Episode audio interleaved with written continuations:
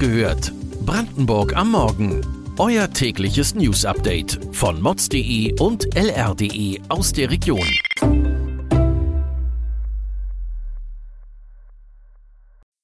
Guten Morgen an diesem 1. September.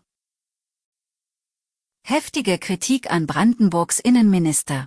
Angelverbot wegen Fischsterben an der Oder. Man verklagt wegen Lärmschutz Deutschland und könnte Erfolg haben. Das und mehr erfahrt ihr heute bei Wach gehört, Brandenburgs Morgen-Podcast von mods.de und lr.de. Innenminister Michael Stübken von der CDU steht unter Druck. Im Landtag von Brandenburg muss er sich für seine Personalpolitik und teure Pläne für ein Abschiebezentrum in Schönefeld verantworten. Zunächst ging es um die Entfristung seiner Büroleiterin. In den Ministerien gehören Büroleiter, persönliche Referenten und andere zum direkten Umfeld eines Ministers, die mit ihm kommen und gehen und deshalb nur befristete Anstellungen haben. Doch Michael Stübken hat der Leiterin seines Büros zu einem unbefristeten Arbeitsvertrag verholfen. Ein weiterer Streitfall ist das Behördenzentrum am Flughafen Schönefeld. Der hierfür gefundene Investor ist bereits wegen Korruption verurteilt worden. Für das Innenministerium spielt das anscheinend keine Rolle. Der Innenminister wirft seinen Kritikern eine, Zitat, Kindergartenökonomie vor. Vor rund drei Wochen gab es die ersten Meldungen über eine Verunreinigung der Oder in Polen und das darauf folgende Fischsterben. Wegen der Umweltkatastrophe darf an der Oder derzeit nicht geangelt werden. Der Bestand werde sich so schnell nicht wieder erholen, sind sich Angler aus Frankfurt oder sicher. Denn so ein 2 Meter Wels kann stolze 40, 50 Jahre alt werden. Neben allerhand Weißfisch sind beim Sterben in der Oder aber auch zahlreiche große Räuber umgekommen. Normalerweise zieht es von November bis Februar Angler aus ganz Brandenburg und dem Bundesgebiet an die Oder.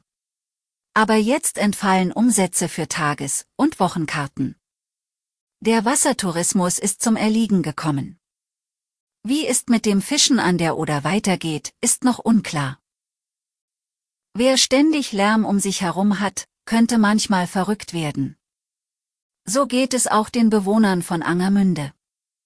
Täglich leben sie nur wenige Meter von den Zügen entfernt, die auf der Bahnstrecke zwischen Berlin und Stettin verkehren. Jetzt soll die Bahnstrecke ausgebaut werden. Deshalb verklagt ein Bürger aus Angermünde jetzt die Bundesrepublik Deutschland. Und das, obwohl Lärmschutzwände geplant. Warum die für den Kläger der falsche Weg sind, lest ihr auf mods.de. Der Wolf schlägt im Landkreis Spree-Neiße in jüngster Zeit besonders erfolgreich zu. Jetzt ist ein Nutztierhalter bei Forst seinen besten Zuchtbock los.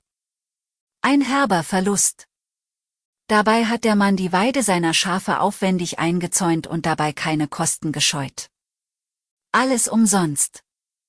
Und das ist in 77 Prozent aller gemeldeten Wolfsrisse in Brandenburg der Fall. Wölfe versuchen sich in der Regel unter Zäunen hindurchzudrücken. Dafür laufen sie die Zäune ab und suchen gezielt nach Schwachstellen. Aus diesem Grund rät das Landesumweltamt zu stromführenden Zäunen. Denn Schmerzen, die der Wolf auf der Jagd erleidet, merkt er sich ebenso gut wie die Orte der leichten Beute. Ein Landwirt aus Atterwasch bei Guben im Spree-Neiße-Kreis hat die glücklichsten Masthähnchen weit und breit. Er gilt als Experte für die tierfreundliche Zucht von Geflügel und Bauern aus ganz Brandenburg geben sich hier jetzt die Klinke in die Hand, um von dem Erfolgsrezept zu profitieren. Was bei Schulzes Hühnern so anders ist, als beim Rest, hat unsere Kollegin recherchiert. Die Einzelheiten gibt es auf lr.de.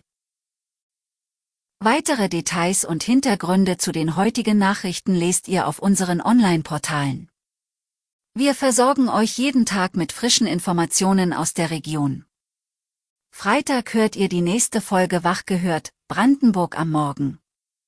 Habt einen schönen Tag.